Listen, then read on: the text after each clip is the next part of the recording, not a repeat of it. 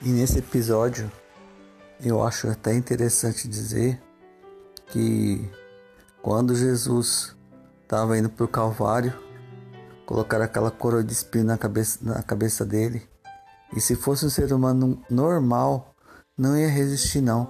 Ia estourar todas as veias que estavam em volta assim. Isso é hemorragia geral e não ia aguentar chegar até na cruz. Muitas pessoas não param para pensar nisso. E outra coisa, voltando um pouco atrás, quando ele estava no caminho, eu acredito que foi o próprio Deus que deixou aquele simão de sirene, que a gente costuma chamar de sirineu, ajudar ele a carregar a cruz. Da mesma forma que alguém ajudou ele a carregar a cruz num trecho, eu acredito que ele ajuda a gente a carregar a nossa própria cruz. Ele não nos desampara. Ele está sempre pertinho da gente. Só esperando a gente clamar. Só esperando a gente se humilhar, confessar os nossos pecados. Que tudo dá certo.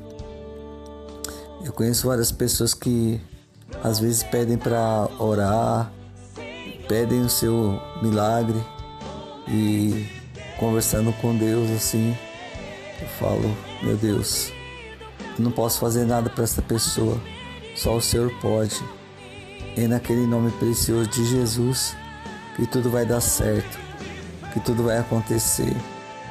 Passa pouco tempo e a pessoa vem até mim, não, não diferente e semelhantemente a todos aqueles grandes homens de Deus aquelas pessoas que levam a sério as coisas de Deus. O milagre acontece sim. A gente vê muito em televisão, a gente vê muito ao vivo.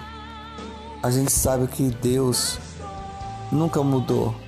O ser humano muda, os tempos mudam, mas a palavra de Deus permanece ali para sempre. É imutável. Deus é aquele que esteve e está com aquele que pede, com aquele que clama, com aquele que tem um coração voltado para Ele.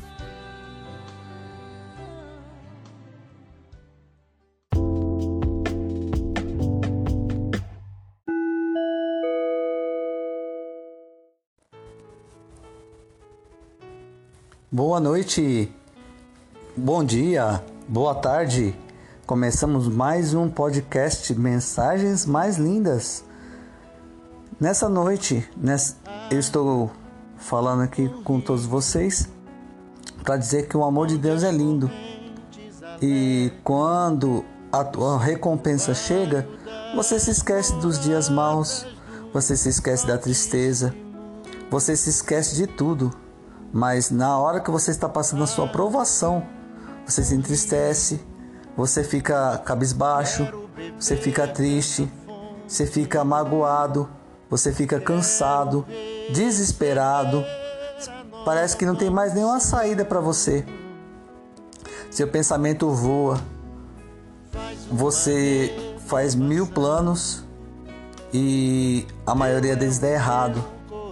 Você tem que planejar o que você vai fazer, entregar a mão, na mão, na mão do grande Criador.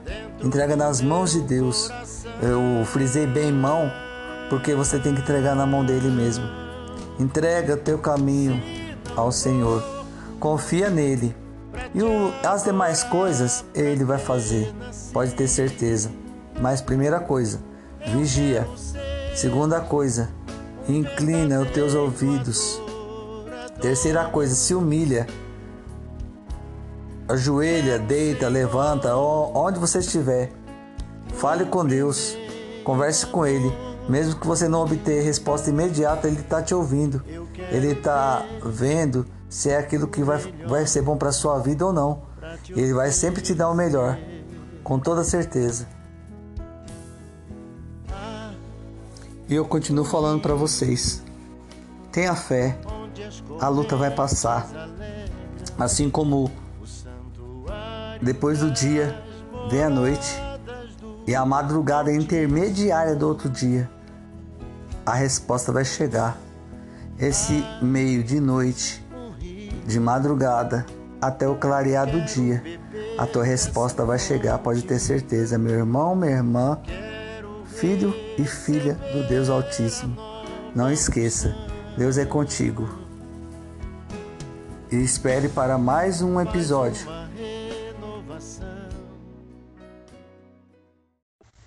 Nesta tarde ou nesta noite que você está me ouvindo, madrugada ou manhã, eu gostaria de falar sobre o livro de Malaquias, capítulo 3, versículo 10, né? O Senhor fala na palavra: Trazei todos os dízimos à casa do tesouro e provai-me nisto. E lá mais para baixo, fala assim, fala assim: E verás outra vez a diferença entre o justo e o ímpio, entre aquele que serve a Deus e aquele que não serve. E eu fico imaginando, fico meditando, a gente buscando um ser sobrenatural, um Deus vivo, aquele que tudo pode, aquele que é o nosso Criador, que nos enviou o nosso Salvador, Senhor Jesus Cristo. Como que pode, muitas vezes, a gente está sofrendo, a gente está passando por dificuldades, andamos desiludidos. Nós temos que tomar posse do nosso lugar de direito, tomar posse dessa bênção que nos acompanha. Porque tem escrito na palavra do Senhor que as bênçãos nos alcançarão, em Deuteronômio capítulo 28. Então, estas bênçãos, nós temos que fazer o quê? Parar, pensar, meditar e sempre pedir perdão para o nosso Deus, conversar com Ele, falar com Ele. Todos aqueles que tiveram intimidade com Deus foram mais do que vencedores em Cristo Jesus. E saiba, meu amigo e minha amiga, meu irmão e minha irmã, nesta hora tão de luta, nessa hora tão fatídica que o planeta está atravessando, não falo do planeta em si, falo do ser da humanidade. Está na hora de nós tomarmos posse do nosso lugar de direito. O Senhor fala na palavra que nós somos príncipes e sacerdotes. Nós somos príncipes, nós temos que reinar, né?